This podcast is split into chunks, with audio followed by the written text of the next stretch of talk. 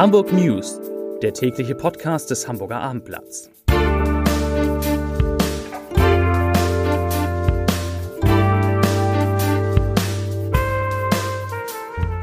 Herzlich willkommen. Mein Name ist Lars Heider und heute geht es in diesem Podcast um die Auswirkungen der bayerischen Corona-Testpanne auf Hamburg. Die weiteren Themen: Am Roten Baum darf wieder Tennis gespielt werden, Hamburg Schulen werden immer besser, Norddeutschlands Häfen sollen zusammenarbeiten und an der Alster, da hat es gebrannt.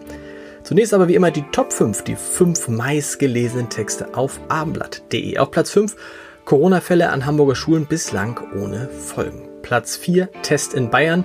Infizierter läuft ahnungslos durch Hamburg. Auf Platz 3 Wie groß ist der Schaden im Promi-Restaurant Porto Novo? Auf Platz 2 Aus für 14 Filialen von Mediamarkt und Saturn und auf Platz 1 oh, Elbchaussee-Rätsel um männliche Leiche in BMW gelöst. Das waren die Top 5, die fünf meistgelesenen Themen auf ablatt.de.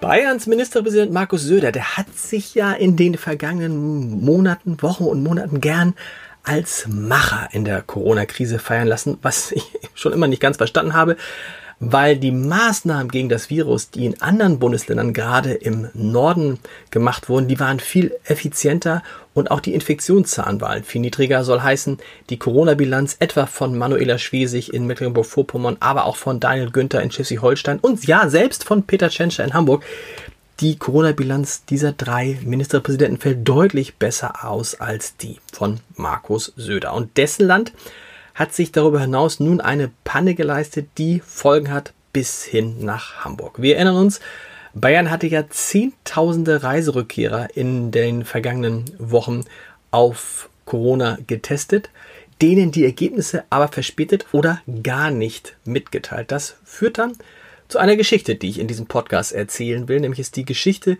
des Hamburger Auszubildenden Aria und äh, seiner drei Freunde. Die waren im Juli im Urlaub in Kroatien gewesen und hatten sich am 2. August auf der Rückreise mit dem Auto kurz hinter der deutschen Grenze in Bayern auf einer Raststätte freiwillig auf das Virus testen lassen, soweit ja vorbildlich. Anschließend hatte sich Aria sogar, äh, anschließend, Entschuldigung, anschließend hätten sie, Aria und seine Freunde innerhalb von zwei bis vier Tagen per Corona-App oder nach drei bis fünf Tagen per Post über das Testergebnis informiert werden sollen. Und äh, es hieß dann, dass wenn der Test positiv ausfallen, man auch telefonisch kontaktiert werde. Von wegen. Aria fuhr zurück nach Hamburg und begab sich dann nach seiner Rückkehr am 3. August freiwillig in eine Quarantäne von vier Wochen. Äh, von vier Tagen, Entschuldigung, von vier Tagen. Vier Wochen wäre ein bisschen viel, von vier Tagen. Da er danach auch keine Symptome hatte, dachte er und nichts gehört hatte aus Bayern, dachte er, alles ist gut, traf sich wieder mit Freunden, besuchte äh, ein Restaurant und nahm auch an einer kleinen privaten Feier am Wochenende teil. Und dann gab es halt am Dienstag dem, dieser Woche, also am vergangenen Dienstag, neun Tage nach dem Test den Schreck, denn er, Aria, bekam dann gleich zwei Briefe. Einerseits informierte ihn, informierte man ihn aus Bayern darüber, dass äh, sein Corona-Test äh, positiv gewesen sei. Andererseits erhielt er eine, Information des Bezirksamts Wandsbeck, die darauf hinwies, dass er eine häusliche Quarantäne von mindestens zehn Tagen einzuhalten habe. So sieht also Krisenmanagement Made in Bayern, made by Markus Söder aus. Übrigens, heute wurden in Hamburg mh, hm, vergleichsweise wenige Neuinfektionen, immer noch viel höher als im Juli, aber deutlich weniger als zum Beispiel gestern gemeldet sind 29 Neuinfektionen. Und der 7-Tage-Wert, das ist ja der entscheidende Wert, der sank von 16,3 auf 13,5 äh, Fälle je 100.000 Einwohner in den vergangenen sieben Tagen. Bei 50 Fällen je 100.000 Einwohner müsste Hamburg Lockerung verschieben oder gar zurücknehmen. Da sind wir zum Glück nach wie vor weit von entfernt.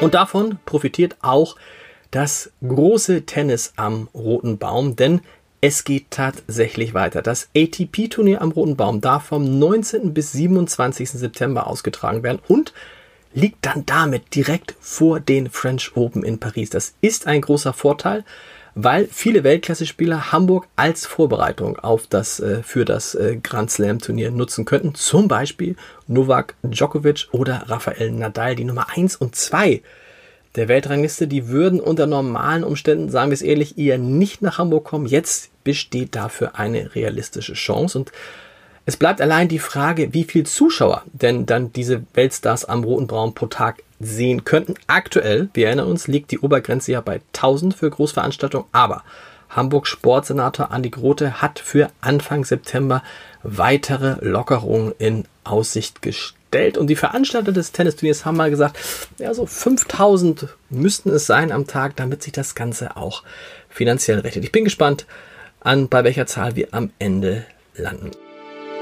Aber äh, die Lockerungen kommen hoffentlich so oder so und locker kann sich auch Hamburg Schulsenator Thies Rabe den neuen Ländervergleich der Initiative Neue Soziale Marktwirtschaft ansehen, denn dort steht Hamburg, das ja eins für seine Bildungsqualität ja, stark belächelte Bundesland, inzwischen auf Platz 4 und hat nur noch Sachsen, Bayern und Thüringen vor sich.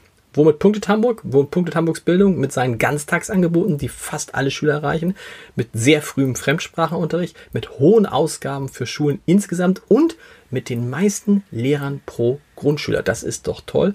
Größte Schwäche? Ja, größte Schwäche bleibt das Rechnen ausgerechnet in einer Kaufmannsstadt wie Hamburg. Zu einer weniger schönen Meldung. In der Nacht von Donnerstag auf Freitag, genauer gesagt so gegen halb fünf am Morgen, hat es gebrannt. Und zwar an der Außenalster im Restaurant Porto Novo. Und da muss man sagen, wieder einmal, wir erinnern uns, schon Ende der 90er Jahre war genau dort, genau an dieser Stelle, das Lebenswerk von Hamburgs Promoviert Paulino in Flammen aufgegangen.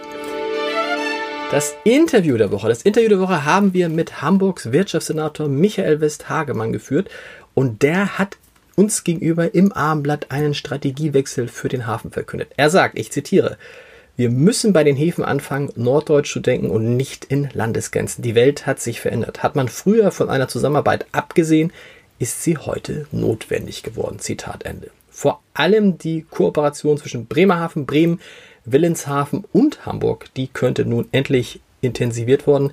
Das ist eine Einsicht, die sicherlich auch im Zuge der aktuellen Corona-Krise gereift ist, in der alle deutschen Häfen deutliche Umschlagrückgänge zu verkraften haben. Zudem verliert ja gerade Hamburg seit Jahren Ladung an Häfen im europäischen Ausland.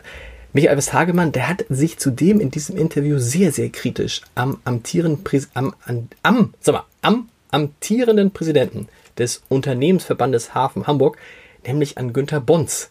Äh, hat er, an denen hat er scharfe Kritik geäußert. Dieser rede den Hafen schlecht und beschädige so den Standort Hamburg, sagte der Senator. Und ich zitiere wörtlich, da muss man sich schon fragen, ob sich alle bewusst sind, welche Auswirkungen eine solche Öffentlich Öffentlichkeitsarbeit auch international haben kann. Zitat Ende. Das komplette Interview, das lesen Sie, das lest ihr in der wunderbaren Wochenendausgabe des Hamburger Abendblatts, die diesmal wirklich extrem viel zu bieten hat. Wir haben HSV-Legende Uwe Seeler besucht, der sich von seiner Hüftoperation unter anderem im heimischen Strandkorb erholt und äh, wieder echt ganz gut drauf ist.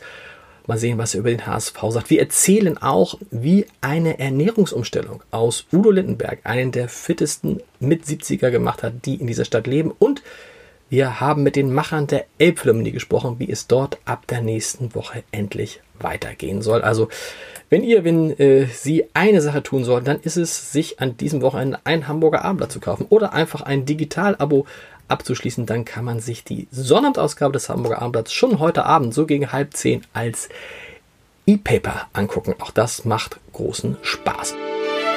Und zum Schluss natürlich der Leserbrief des Tages, der kommt von Hartmut, Clemens Braun und Herr Braun macht auf ein neues Phänomen aufmerksam, ähm, das nicht so schön ist und ich bin gespannt, ob da noch andere unter diesem Phänomen leiden. Herr Braun schreibt, es ist neben der Unsitte, zu Papier- und Flaschencontainern weiteren Großmüll zu stellen, ein neues Phänomen entstanden. Nachts werden Müll, Mülltüten oder Kartons an irgendwelchen Häusern oder Gartenzäunen abgestellt.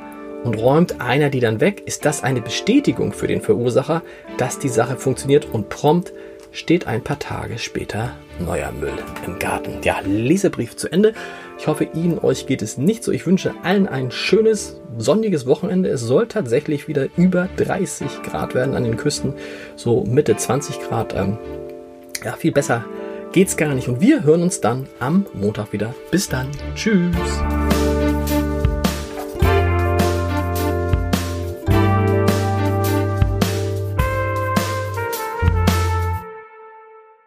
Weitere Podcasts vom Hamburger Abendblatt finden Sie auf abendblatt.de slash podcast.